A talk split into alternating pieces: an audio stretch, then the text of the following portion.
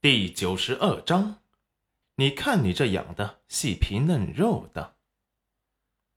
裴元君对他们母女也没有什么好感，不管他是谁，也不该见到一个男子的第一面就一直盯着人看。他都有些后悔让戚云染回来见他们了。娘，是我带冉冉回来了。裴元君把“冉冉”两个字说得极重，眼神冷冽的，还扫向在装模作样的戚玉露。戚玉露却觉得自己的美貌终于引起了裴元君的注意，暗自低头羞涩欢喜。听到裴元君提起了戚云染，韩秀秀才看向了戚云染。只见他一张粉面被养得极好，五官立体精致，更像他父亲多些。从小脾气就倔，他自己认为是错的事情，就绝对会反对别人去做。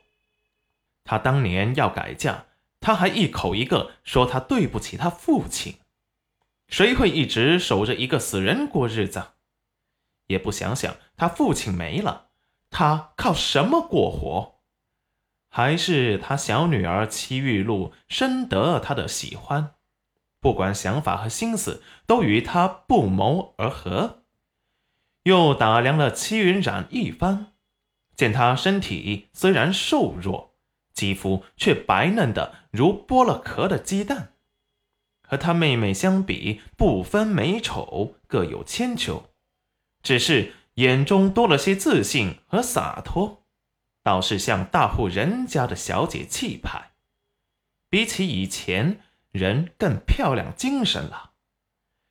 这么想一看，又觉得小女儿看起来有些小家子气，只是他打心底觉得，还是觉得他的小女儿戚玉露要乖巧些。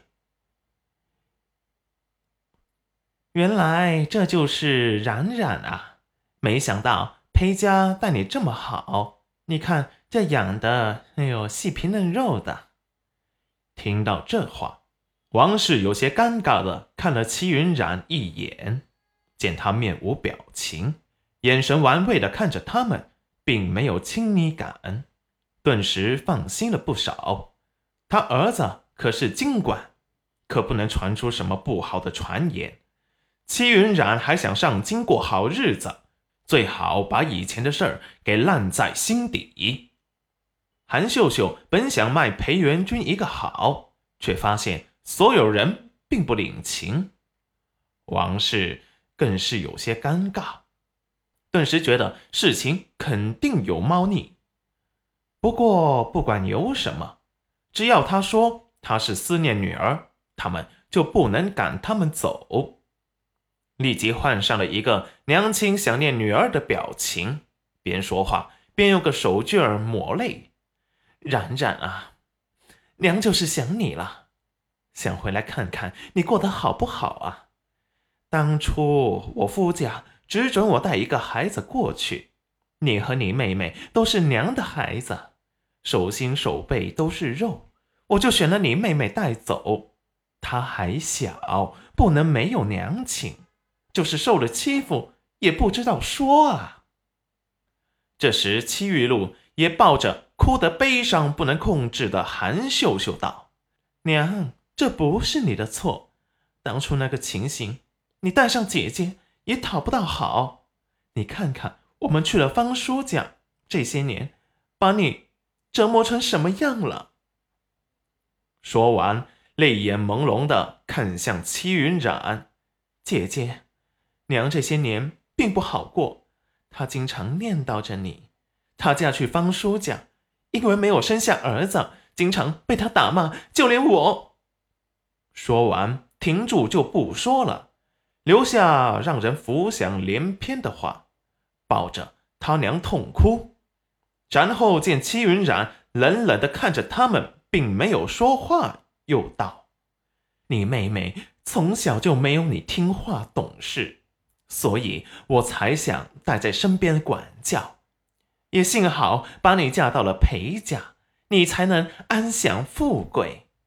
现在姑爷有出息，对你也好，娘看着终于放心了。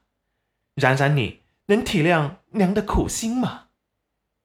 姐姐，你要恨，就恨我吧，都是我的错。娘她在方家受的委屈已经够多了，她这些年也过得很不好。